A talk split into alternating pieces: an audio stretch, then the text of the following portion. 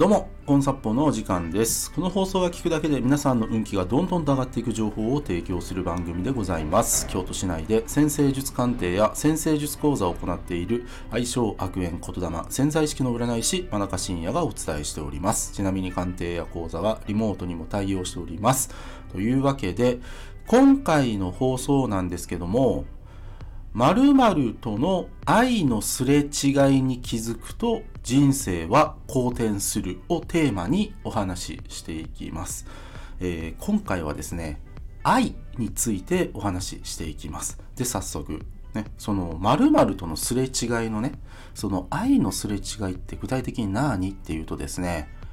親との愛のすれ違いです。親との愛のすれ違いに気づくと人生は一気に好転します。でね、これね、具体的に何かっていうと、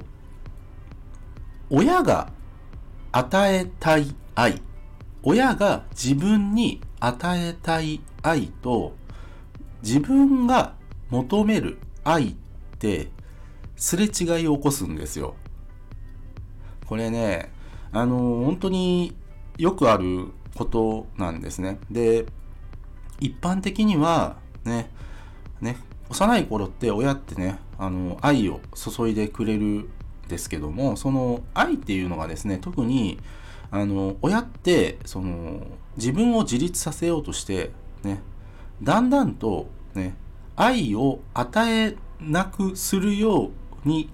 まあ、思えてしまうんですね。幼い頃の自分って。要は、ね、最初はね、何でもしてくれるじゃないですか。おしめ変えてくれるし、ね、ミルクも与えてくれるし、ね、洋服も着替えさせてくれるし、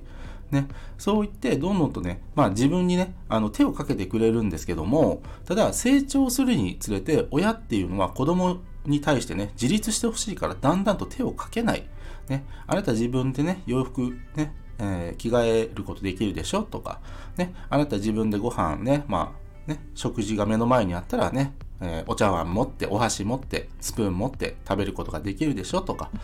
ね、そんなね、あの、ベタベタね、しなくてもね、あなた自分でね、遊ぶこともできるでしょっていう形で、ね、親ってそういうふうにね、自立を促そうとするんですね。ただ、子供の頃ってね、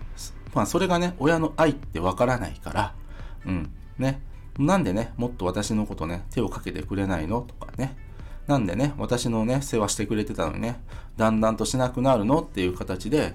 うん、幼い頃ってね、その愛のすれ違いって起こるんですよ。でね、それがね、あのーお、まあ僕らが成長して、ね、その愛のすれ違いのまま、親に対する不満とかね、なんかね、そういった怒りとかを抱えたままね、僕らって、まあ大きくなって、まあ日々過ごすんだけども、特にあのコミュニケーションのトラブルとかですね、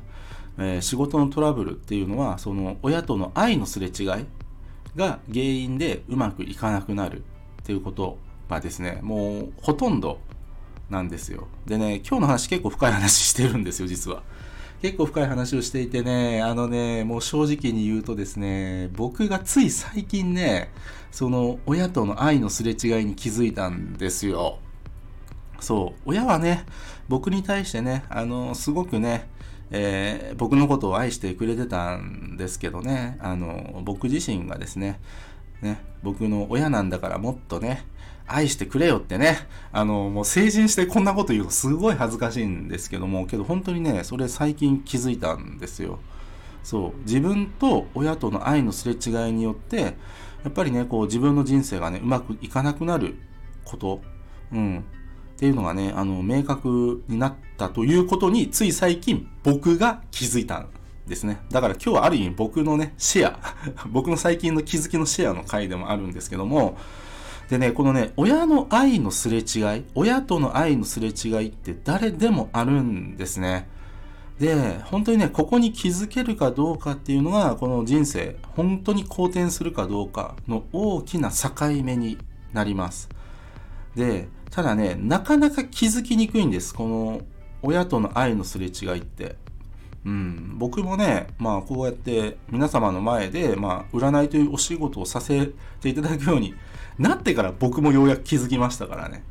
だからね、あの、早く気づいた人もいるんですね。早く、こう、親とね、愛がすれ違ってたんだけども、親は自分に対して愛を与えてくれてたんだなって、そう気づけた人はね、だんだんと幸せになっていくんですよ。ただ、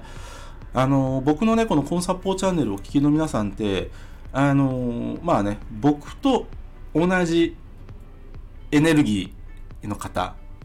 が結構多いはずなんで、まあそのね、まあ俗に言う波動の法則なんですけども、僕と同じエネルギーの方が多いんで、その親とのすれ違い、親との愛のすれ違いで苦しんでる方も多いんじゃないかなと思うんですね。でね、この親との愛のすれ違い、ね、あのー、ね、親がね、いかにね、自分のことを愛してくれていたのか、うん。愛してくれてたんだけども、どっかですれ、すれ違っていたんじゃないかなっていうふうに思うことがスタートですね。うん。親との愛。うん。本当は自分はこういう愛を欲してたんだけども、親はね、自分が欲しい、欲しかった愛ではない形で愛を与えていた。で、お互いそれはね、仕方ないことなんですけども、ね、そういった愛のすれ違いがあったんじゃないかっていうふうに思うことはめちゃめちゃ大切ですので、ぜひね、一回そういうマインドセットをしてみてください。そして、親が自分に対してどんな愛を与えていたのか、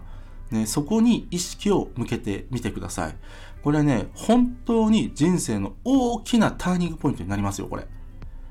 ぜひ皆さん実践してみてください。今日は以上です。ご清聴ありがとうございました。よろしければいいね、フォローの方よろしくお願いいたします。あと僕の先生術鑑定や講座、先生術で運気が上がる情報が詰まりに詰まりまくった PDF データ、こちらプレゼント企画やっております。さらにですね、コーンサポーチャンネルのフォローアッププラス運気が上がる情報週6で無料で配信しているメールマガジンございます。紹介欄の方をもっと見るのボタンをタップしてからご覧ください。真中深也でした。ありがとうございました。